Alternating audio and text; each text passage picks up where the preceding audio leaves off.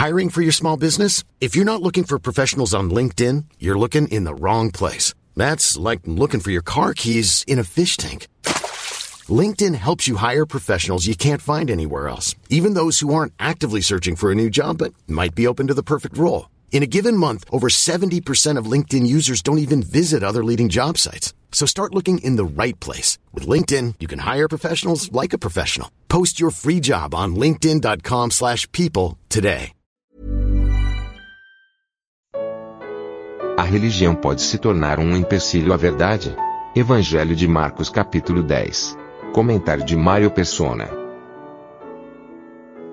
Quando a gente lê os evangelhos, é bonito ver que parece que tem uma linha reta, uma linha plana, reta, que é o caminho do Senhor, o andar do Senhor, o comportamento dele em todas as situações.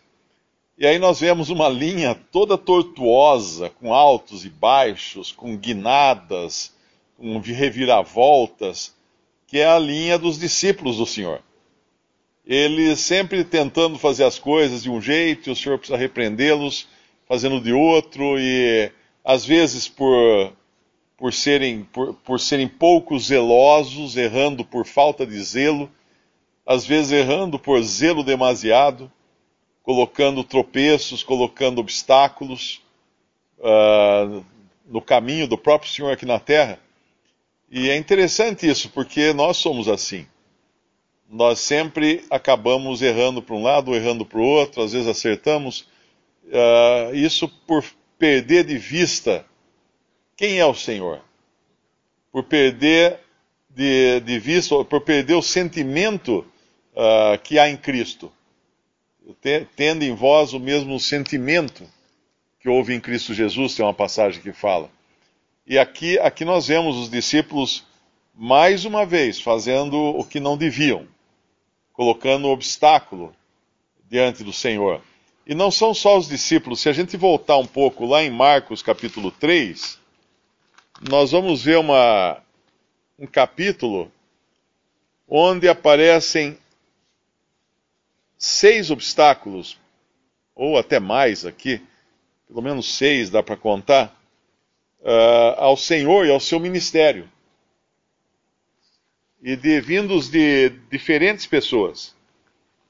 Primeiro tem um, uh, sem contar, obviamente, os, os judeus que querem matá-lo, no, nos primeiros versículos do capítulo 3 de Marcos, Uh, vai aparecer depois um obstáculo aqui, a partir do versículo 7, quando ele vai, uh, se senta junto ao mar e, e vê uma multidão, e no fim a multidão que vinha por interesse de cura, de libertação, de, de conhecê-lo e tudo mais, acaba se transformando num obstáculo, porque lá no versículo 9, e ele disse aos seus discípulos que lhes tivessem sempre pronto um barquinho junto dele, por causa da multidão, para que o não oprimisse.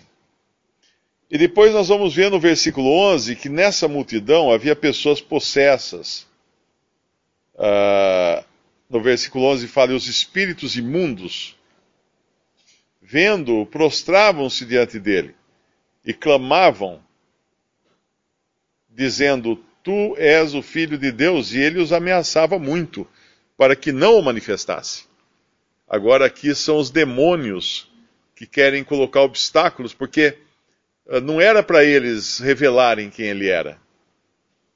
Os demônios não, não tinham nada a ver com o ministério de Cristo. É interessante que no Antigo Testamento nós quase não vemos uh, manifestações demoníacas. Eu não me lembro, acho que tem uma ou duas vezes só que aparece alguma manifestação demoníaca no Antigo Testamento. Mas no novo, no, nos evangelhos, principalmente, são muitas. Por quê? Porque Satanás sabia que o seu tempo estava terminando. E tem uma passagem, acho que nós vamos ver mais para frente, quando os demônios falam: uh, Por que vieste nos perturbar né, antes da hora, ou alguma coisa assim, antes do tempo? Eles sabem que eles têm, eles têm uma condenação. E, e, aqui eles querem atrapalhar também o ministério do Senhor. Lá em Atos capítulo 16, os demônios que, ou o espírito maligno que se apoderou daquela jovem, que ela tinha um espírito de piton, ela era uma pitonisa, uma adivinha, ela segue os discípulos, mas aparentemente querendo ajudar, mas na verdade atrapalhando, porque elas colocam o holofote não em Cristo, não, elas não falam o nome de Jesus. Estes que vos anunciam, os, uh, que vos anunciam o caminho da salvação são servos do Deus Altíssimo. E aí ele coloca o foco, ela coloca o foco uh, em Paulo e Silas. E aqui esses demônios, de uma forma, também tentam conturbar a situação. Então é mais um obstáculo. Depois a gente segue no versículo do versículo 16 ao 19, o Senhor vai escolher os doze. Ele sobe a um monte, chama os doze para si, mas lá no final desses doze, quem está?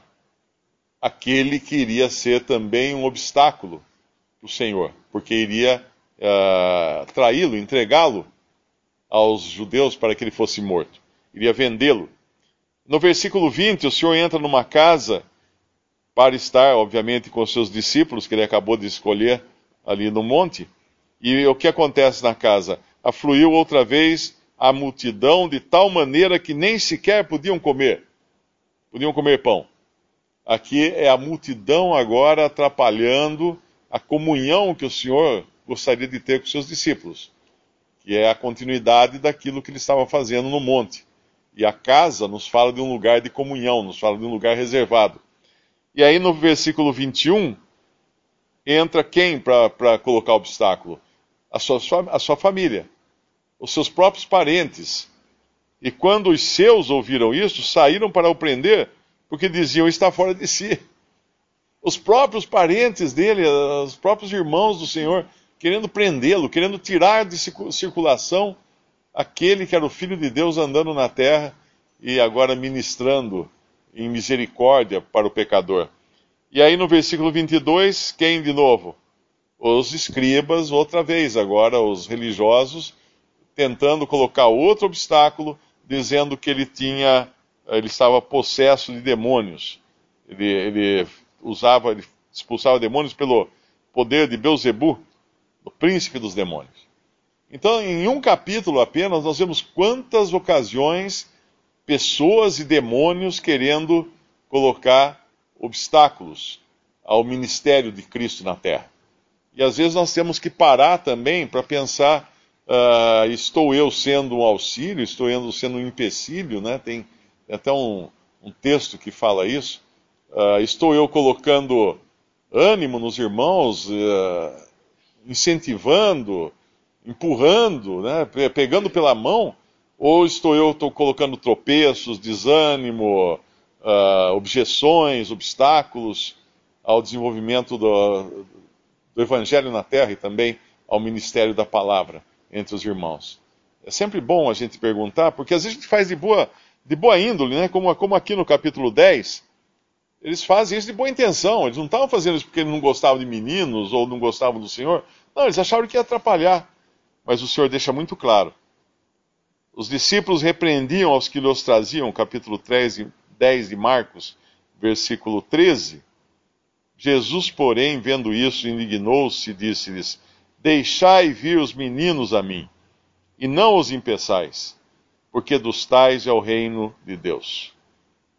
Ele, isso aqui é um consolo muito grande para quem é pai, para quem é mãe, de saber que seus filhos pequenos tem um lugar garantido na presença do Senhor. Quando ele estava aqui, esse lugar garantido era aqui na terra. Hoje, esse lugar é garantido no céu. Às vezes eu recebo e-mail de mães que perderam um filho pequeno e desesperadas, não sabe onde está meu filho, né? Geralmente a pergunta é essa: onde está meu filho? Tinha seis anos de idade, ou tinha cinco anos de idade, ou tinha sete anos. Onde está meu filho? E que consolo poder dizer para uma mãe: seu filho está nos braços de Cristo. Olha que. Uh, uh, por quê? Porque o filho, o que ele fez de bom, o que ele, ele era inocente? Não, ele, não ele, ele era um pecador, como qualquer outro. Mas o sangue de Jesus, o sacrifício de Cristo, cobriu também uh, supriu também para a salvação das crianças. Das crianças, dos loucos, dos, dos doentes mentais, dos que não têm não tem, não tem razão, né? não tem não, não mentalmente inaptos para entender as coisas, ali aquele sangue também. Nós nunca devemos esquecer que o Senhor é misericordioso. E aqui ele é amoroso também, quando ele abraça esses meninos. Um segundo ponto aqui também, nesse mesmo trecho, do 13 ao 16, que o Senhor fala dos meninos, é a atitude esperada daqueles que creem nele. No versículo 15: Em verdade vos digo que qualquer que não receber o reino de Deus como menino, de maneira nenhuma entrará nele. O que ele quer dizer com esse como menino? Eu, eu penso que é com a, com a, a capacidade de, de, acreditar menino. Uh, quando nós pegamos uma criança pela mão, ela segura na nossa mão. Ela não questiona ou alguma coisa, não. Ela tem. Ela, você conta uma historinha para uma criança, ela acredita na sua historinha. Ela, ela, ela confia que você quer o melhor para ela. Uh, claro que a criança tem as birras também, né? Tem as, as desobediências e tudo mais, mas a criança ela sempre confia mais que um adulto. Ela ela crê, né, por assim dizer, ela, ela é simples na sua, nas suas atitudes, ela não, não tem questionamentos, não tem grandes apegos às coisas, ela é simples. O contraste, inclusive, vai, vai aparecer a partir do versículo 17 desse mancebo rico. O que, que é esse o jovem rico aqui, o homem rico? Quem é essa pessoa? Quem é esse homem?